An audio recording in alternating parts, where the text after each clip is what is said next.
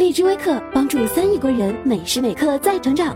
我们的课程将会准时开始，点击右上角邀请按钮，生成邀请卡，那里有一张带着您名字的二维码海报，长按保存这张海报，并分享至朋友圈或好友，给他们一个学习和成长的机会。Hello，大家好。那今天呢，我们进入到了主观的第十四个点，因材施教。那因材施教这个点呢是非常重要的一个点哈。如果说呃从考试的角度来看它的话呢，我们没有直接的考过，就是在教育教学的过程中应该如何去践行因材施教的理念，这个我们是没有考过的。不过呢，大家记不记得之前罗老师跟大家讲过的那道真题？我们是以那个苏轼，呃，以一个学校让学生去呃对苏轼进行相关的课题研究。那个作为材料引出来，如何去构建更好的教育？还记得那道题吗？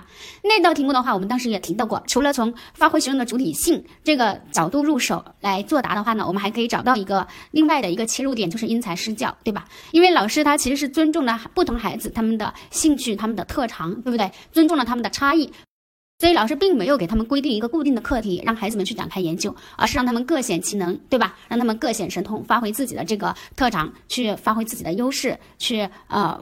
呃，关注自己的这个兴趣点，然后进行了相应的研究，得出来了不同的课题，是不是？所以说呢，因材施教这个点，其实我们也是有间接层面的考察过它。那道题目，如果大家要从因材施教去作答，也是很好答的哈。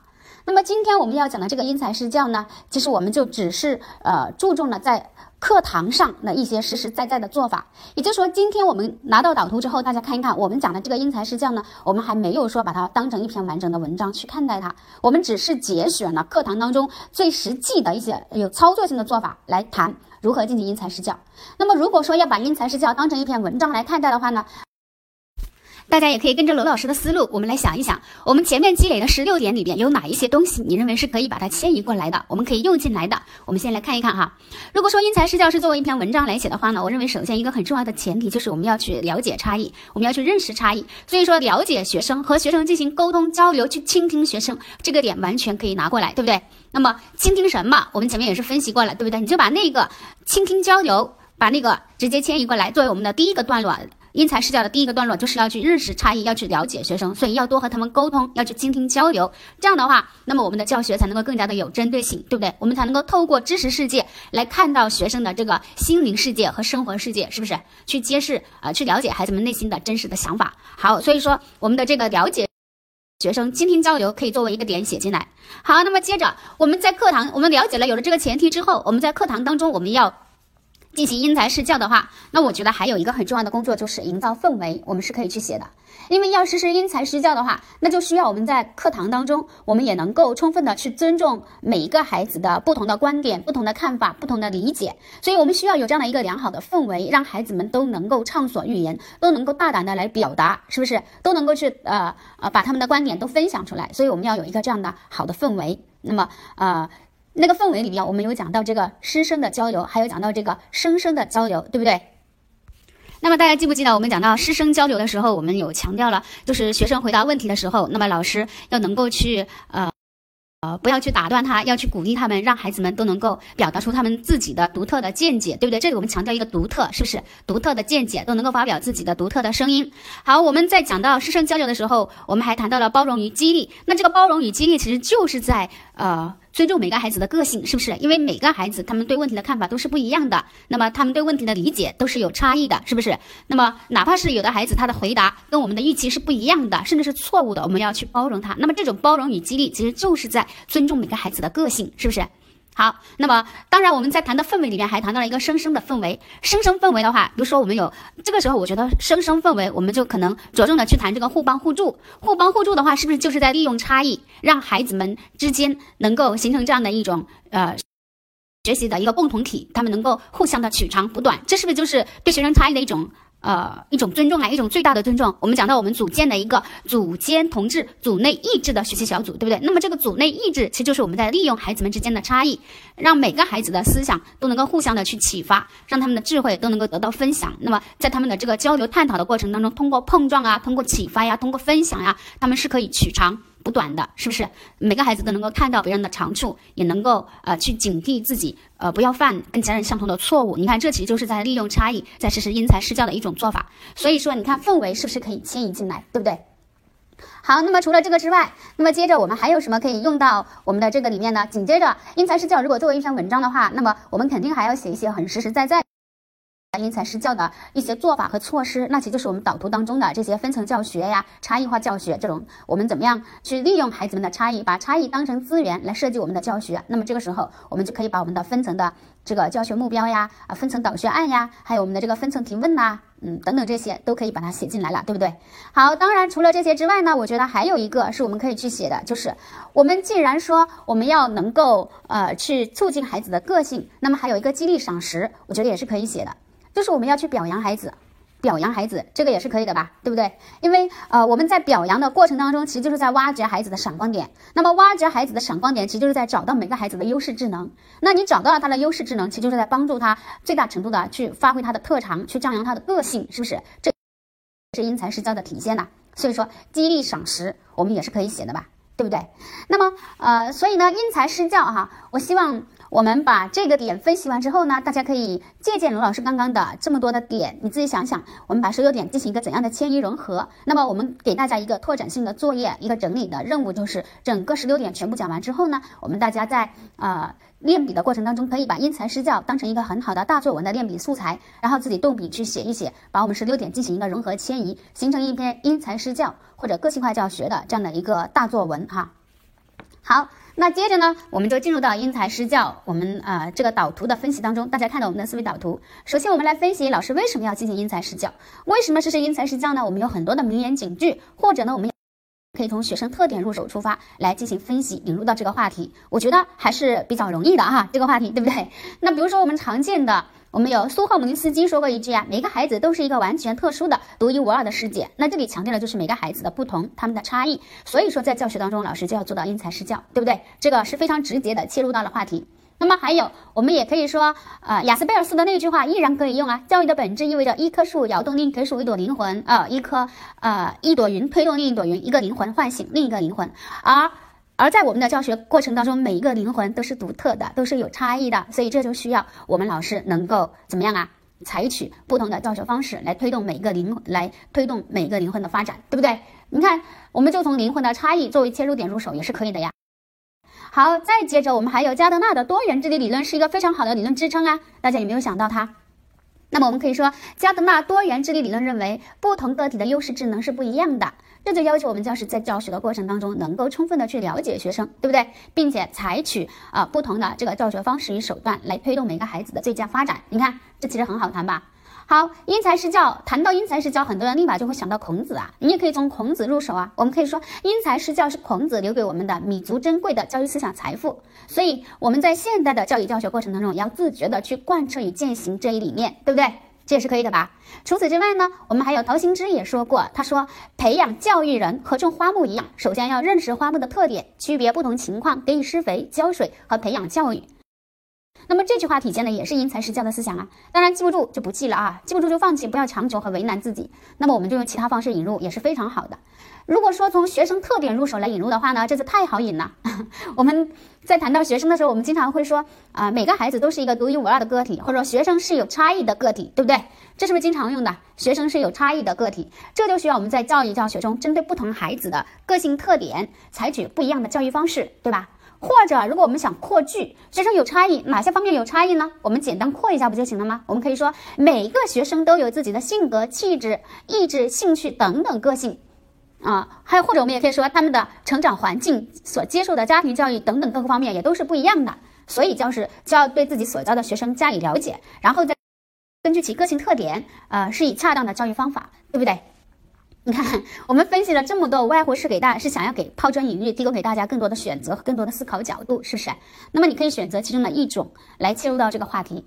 然后我们再来分析因材施教有什么样的意义呢？我觉得这个意义就太好分析了，因为我们只有真正的践行了因材施教，那么我们才能在教育教学过程中真正的去做到，去充分的尊重学生、了解学生，从而最大程度的去挖掘每个孩子的潜能，促使每个孩子都找到自己呃的人生轨道，使每个学生都能赢得人生出彩的机会。还有这样的表达，我希望大家记下来，就是使每个孩子找到自己的人生轨道，嗯。嗯，使每个学生都能赢得人生出彩的机会，这样的表达啊，因为我们的教育要做到的，其实就是帮助每个孩子都赢得人生出彩的机会，对不对？好，这些表述都把它记下来。当然，我们也可以用前面积累的好词好句，比如说，只有做到了因材施教，才能使我们的教育教学直抵每个孩子的心灵深处，产生最大的效果，这是可以的吧？对不对？或者我们也可以说，才能使每个孩子都能各显其能，呃，各尽其才，得到最大程度的发展，对不对？或者呢，呃，还有这样的一个小排比，也是我比较喜欢用的，大家也可以尝试着去记下来。就是我们只有真正做到了尊重差异呀，利用差异发展差异，才能使教室里的每个孩子都被看见，教室里的每个孩子都被看见。好，课堂中的每一种声音都被倾听，对吧？你看，每一个孩子都被看见，每一种声音都被倾听，每一个生命都被尊重，对吧？每一个生命都被尊重。然后你紧跟着就可以说，呃，是每一个学生都应的人生出彩的机会就可以了，对不对？你看这里的话，我们用到了这样的，你看每个孩子、每一种声音、每个生命、每一个学生这样的表述，对不对？那么把它串成了一个这样的小排比，大家也可以尝试着把它记下来。当然，我们也可以去谈后果。教师如果忽视了因材施教，采用统一的标准去衡量和要求学生，那么我们培养出来的孩子。它就无疑是生产线上或者是流水线上的产品会丧失了自己的特色和特长，那么这样批量生产出来的人才终将被我们的时代所淘汰，对不对？这个后果应该可以想到吧？是不是这种批量化的呃制造出来的人，对不对？好，或者也可以说，如果教师不注重因材施教，采用一刀切的方式来对待学生，那么这将抹杀学生的个性，打击他们的自尊，摧残他们的自信。你看，我们也可以用那个三字的思路，对不对？那么这样的教学，嗯，对学生而言将会成为一种桎梏，束缚他们的长远发展，对吧？这也是可以的吧？你看是不是都是把很多表达都是迁移我们前面的，然后我们进行了一个自己的融合，对不对？我们可以把那些好词好句通过自己加工，把它重新组合到一起，是不是？好，那么这是我们的意义和后果，因为提供的素材太多了，那么大家自己自由的去组合一下哈，因为这个任务它的难度并不高，所以我们这里就先不带着大家来进行这个前面部分的这个串联了，我们着重的看后面的部分。所以教师要怎么做呢？首先是设计分层导学案，那么分层导学案的话，那其实就是怎么分层，对吧？那么啊，这样的分层它有什么样的作用？我们简单的把这个问题解释一下就好了，对不对？那么怎么分层？那其实就是在设计导学案的时候，我们要考虑到不同学生他的知识与能力水平是有差异的，所以我们要设计出不同层次的任务。那么尤其是要强调我们的这个学习目标的分层，对不对？目标也要是也要分层。那么啊，让孩子们能够在导学案的指引下或者引导下，它的作用就是呃都能够不同程度的理解与掌握学习内容，这个很好理解，对不对？就是导学案的分层，其实强调的就是我们不要求每个孩子在预习的过程中都能够达到同样的水准，而是会对他们有不同程度的要求，他们能够啊根据自己的这个实际情况去进行、去完成、去达成相应层次的这个目标就可以了，是不是？好，这个我们简单把词句串联一下，这个很容易啊。首先要设计分层导学案，教师应尊重应尊重学生的差异，在设计导学案的时候要考虑到不同学生的知识与能力水平。那么考虑到这个水平的话，就是设计出不同层次的任务，尤其要注重学习目标的分层。好，让孩子们在导学案的引导下，都能够不同程度的掌握与理解学习内容。这里我们突出了一个不同程度，强调的就是我们的分层了，对不对？好，接着就是问题的分层分层。那问题的分层的话，怎么分层呢？分层有什么用呢？对不对？我觉得这个就也也是比较好去理解的。那问题的分层怎么分层？那无外乎就是。啊，我们要结合这个每个孩子的最近发展区吧，对不对？那么我们设计的问题要有一定的这个呃坡度，对不对？或者要有一定的这个层次性。那么怎么个层次性？就是你要既要设计一些理解性的问题，让那些啊学习水平较弱的孩子来回答。那么我们也要设计一些呃具有一定难度和挑战性的，比如说综合性的问题呀，让基础相对较好的学生能进行一个充分的思考与探究，对不对？好，那么它的作用其实就是给每一个孩子平等参与课堂的机会，让每一个孩子的思维都能够在老师的启发和引导下得到一定程度的啊这个提升，或者说让每一个学生在课堂上都能够获得呃一定程度的成功与自信，是不是都可以啊？这就是问题的分层。那么我们可以简单的来串联一下哈。第二，注重问题的分层，在设计课堂提问的时候，要给每个学生平等参与课堂的机会，让每一个孩子的思维。都能够在老师的启发和指引下得到相应的提升，因此教师要注重问题的坡度，既要设计一些呃理解性的问题，让学习基础相对比较薄弱的孩子来回答，也要设计一些具有一定难度与挑战性的综合性的问题，让基础相对较好的学生来进行充分的思考与探究，使每一位学生在课堂上都能获得一定程度的成功与自信。好，这就是我们的问题的分层，对不对？好，接着呢，我们是谈评价。评价的话呢，这里我要多说两句，因为在这里罗老师强调的是课堂当中的评价。那么课堂当中的评价，其实就是对学生的回答和表现，老师进行了一个礼答，进行了一个反馈，是不是？所以这里我们可能会呃对应到因材施教，我们可能会更加强调评价要有针对性，不能每个人的评价都是流于形式，都是一样的啊。那么当然这里的话呢，呃，如果我们除了写针对性之外，大家也可以选择就是去写我们的这个评价的这个标准。评价的标准，我们也可以多样。那大家记不记得我们在谈到评价标，我们在第一次课程当中的时候也谈到过一个关于课堂评价的，还记得吗？那里其实也给我们也给我们大家提供了一些思路，就是评价的这个标准要多样的话，在课堂的评价当中，我们的标准是怎样多化多样化的？我们除了去评价学生对这个问题的了解之外，对不对？还记不记得那个思路啊？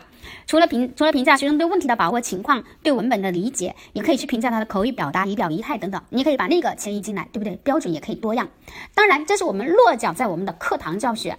落脚在我们的课堂，那么呃，落脚在课堂来讲这个评价的话，其实大家记不记得我们在写教学创新的时候，我们里面也有写过评价的创新和作业的创新，那些思路是可以迁移进来的，对不对？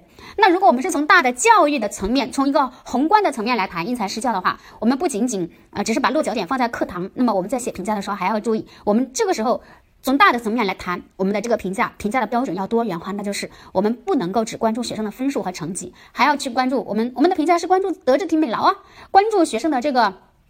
呃，身心都要得到一个全面的发展呢。所以说，我们如果是从大的层面，是从宏观层面来谈这个评价的话，那么我们可能视野要更开阔一些，就不要落在这些细的课堂教学的这种操作层面的这种着眼点上。我们可能就要把眼光放得更宏观一点。这个时候我们再来谈评价。那么我们的因材施教就是我们在评价学生的时候，不要只是关注，不要只去关注我们的这个分数，我们要注重评价的。标准是多元的，要促进学生德智体美劳全面发展。在评价学生的时候，要注意每个孩子的优势智能领域是不一样的，所以不要只盯着某一个方面来对学生进行这样的评价，对不对？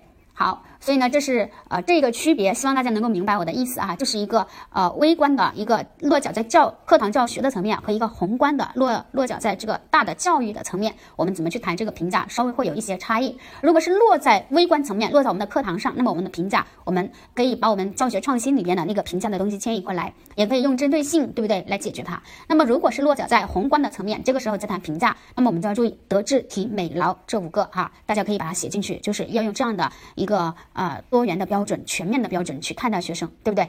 好，那么接着呢，我们就来看看，因为我们前面在讲到教学创新的时候，我们谈到的其实是评价的标准，我们是多样的，对不对？就是我们呃讲讲到教学创新的时候，大家还有印象吗？我们谈到的评价，就是我们讲到了呃，不仅要评价他们的知识和能力的掌握情况啊，更要关注他们的过程啊、注意力呀，对吧？积极性啊、合作交流啊等等这些，是不是谈到了这个方面？那么我们啊，这里谈评价呢，我们就着重引导大家来谈一谈我们的这个针对性啊。我们来谈一谈针对性。那么针对性的话呢，我们看看怎么样实施一个有针对性的评价呢？那其实就是要求我们，嗯，要避免采用千人一面的这种方式，避免流于形式，而是要针对每个学生的回答给出中肯的点评与建议，既要找出他表现当中的闪光之处予以赞扬，也要能够一针见血的指出。的不足，并且提出有效的改进建议，使评价真正的成为推动每一个学生成长与进步的生长点，是不是？是不是又来了？好词好句又来了，又是前面用过的，对不对？好，那么这是我们呃在讲针对性的时候，就是既要呃又要用的这样的一个句式，对不对？既要找出它的闪光点，也要一针见血的指出它的不足。那么这样的评价，它才是因人而异的，才不是流于表面和形式的，对不对？好，所以注意哈，评价的针对性，大家也可以把它记下来，也可以把它记下来。这是在谈到因材施教的时候。当然，我们前面这个教学创新里边谈到的评价，那个思路也是可以迁移进来的。好，包括我们在第一次课当中讲到的评价，就是既要评价他对问题的把握、对文本的理解，也要评价他的仪表仪态等等那些，我觉得也是可以放进来的。这也是说明你评价的标准是比较多元的。对，大家可以去融合一下哈。最后呢，作业设计，作业设计的话呢，其实教学创新里面我们也有了大量的描述关于作业设计，对不对？那么在这里我们啊放到因材施教里面，我们的作业设计要体现的就是一个分层和一个个性。那么分层的话，就是我们可以把作业设计成为怎么分层呢？那就是基础题、提高题、拓展题，对不对？那么这样操作起来，它的灵活度是更强的。学生根据自己的知识水平和综合运用知识的能力，对不对？根据他的学习情况来进行选择。好，那么个性化的作业就是啊，让孩子们用自己喜欢或擅长的方式来完成，这就是个性化的作业，对不对？就是老师不做强求，你可以选择自己喜欢的方式和擅长的方式来完成。有什么作用呢？那不就是使他们的个性都得到张扬，使他们的特长都得以发挥吗？对不对？那么我们把作业简单的串联一下，我们看看，在作设计方面，更要考虑到不同学生的实际情况，进行分层作业或选择作业，把作业根据难易程度设计成基础题、嗯提高题和拓展题，这样操作起来灵活度更强。学生可以根据自己的嗯知识水平啊和实际情况，对不对？嗯，进行选择。增强各个层次学生的自信心，当然也可以设计一些个性化的作业。嗯，教师不要求或者教师不规定这个呃不规定这个统一化的完成形式，对不对？教师不规定统一的或者对完整的形式不做这个统一的要求，而是可以鼓励学生用自己喜欢或者擅长的方式，那么来完成它，使孩子们的个性都能得到张扬，特长都能得以发挥，从而实现个性化的发展。好，这就可以了呀。或者从而使因材施教落到实处，对不对？这就。是关于因材施教啊，那么我们讲的这些其实都是落在课堂当中非常具有操作性的这样的呃做法。那么留给大家拓展任务就是当成一篇大的作文，把因材施教好好的写一写。那么希望大家听完这十六个点之后呢，能够好好的把这十六点去运用运用，尤其是可以拿我们的真题来练练笔啊，来写一写，你就会发现真的这个十六点放到我们真题的大作文当中非常好用。好了，那么今天的这次课就进行到这里了，谢谢大家。